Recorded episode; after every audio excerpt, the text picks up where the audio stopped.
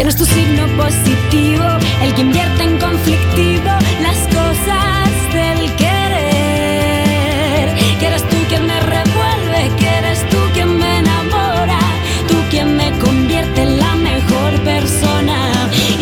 Bienvenidos a través de esta canción, Comiendo Besos de Rozabesos de Rosalén, a un nuevo podcast desarrollado por Pedro José Pérez Martínez, estudiante de la Universidad Rey Juan Carlos, en el que a través de tres capítulos trataremos de explicar una enfermedad que a día de hoy me atrevería a decir que es de la que menos conocimiento se tiene, a pesar de ser una de las que más investigación tiene por parte de la ciencia.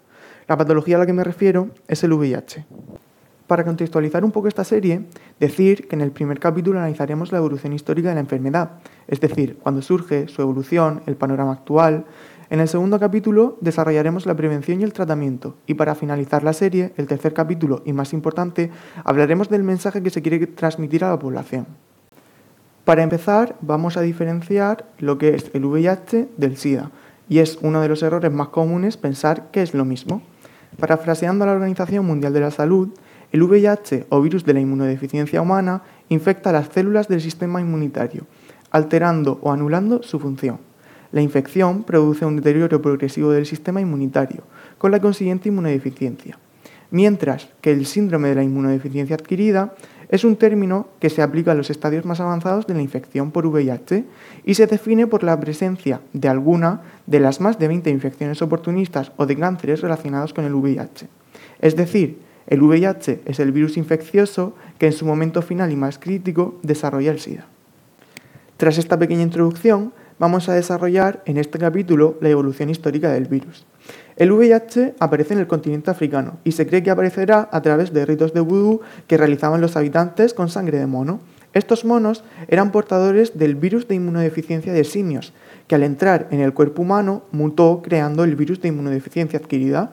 Los consiguientes movimientos migratorios propagaron la difusión del mismo que tendrá su primer foco en Estados Unidos. El 5 de junio de 1981, la Organización Estadounidense de Vigilancia y Prevención de Enfermedades, también conocida como CDC, informa sobre una forma rara de neumonía entre cinco jóvenes homosexuales de California. Sin saberlo, la CDC estaba dando a conocer a Estados Unidos y posteriormente al resto del mundo los primeros casos de SIDA. A finales de ese mismo año, la CDC reporta casos de esa misma infección en consumidores de drogas inyectables. En 1982, la CDC recoge casos de esta enfermedad en hemofílicos que reciben transfusiones de sangre y entre haitianos residentes. Este mismo año deciden poner nombre a lo que prevén que será una pandemia debido a su alta propagación y se bautizará como SIDA. A pesar de la rápida propagación entre toda la población, la prensa sigue insistiendo en hablar de un raro cáncer que afecta a los homosexuales. En enero de 1983, el equipo del Instituto Pasteur de París anuncia el descubrimiento de un virus y aseguran que estaba relacionado con el SIDA. Un año después, Robert Gallo, científico estadounidense, descubrió un retrovirus causante del SIDA, bautizado como HTLV-3. Franceses y estadounidenses no sabían que habían descubierto lo que en 1986 fue conocido como VIH. Durante este periodo, el número de contagios es cada vez más alto y la enfermedad ya se empieza a extender por toda Europa. Aún así, no alcanzará visibilidad hasta la muerte en 1985 del actor Rod Hudson tras convivir dos años con la enfermedad. Tras la presión de los activistas y la FDA, por el claro aumento de contagios, se crea el primer fármaco contra el SIDA, conocido como AZT, el 20 de marzo de 1987 fármaco muy costoso y con numerosos efectos secundarios. Al no ser investigada la enfermedad ni el tratamiento durante los primeros años de esta, y al ser considerada una enfermedad homosexuales por la prensa y por el resto del mundo, en los años 90 es declarada pandemia mundial, llegando a provocar la primera causa de muerte de personas entre 25 y 44 años. Durante este periodo, numerosos personajes públicos murieron a causa de la enfermedad, como podrían ser el cantante británico Freddie Mercury en 1991, el bailarín Rudolf Nureyev y el tenista norteamericano Arthur Ashe en 1994. Los años 1995 y 1996 son conocidos por avances contra la enfermedad. Aparecen nuevos medicamentos con mejores resultados que al que hasta ahora primaba. Un factor clave fue la combinación de diferentes fármacos, siendo el fármaco Truada el primer tratamiento aprobado por su efectividad.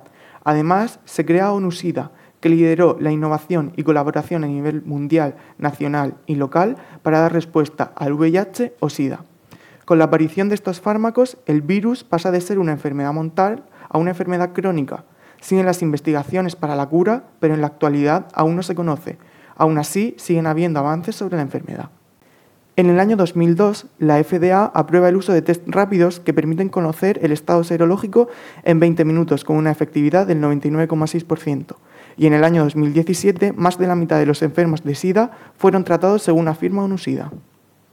Para finalizar con el capítulo, vamos a ver cómo se encuentra el VIH a nivel mundial y en España, es decir, cuántas personas tienen VIH activo en la actualidad. En todo el mundo, 1,7 millones de personas contrajeron VIH en el 2019.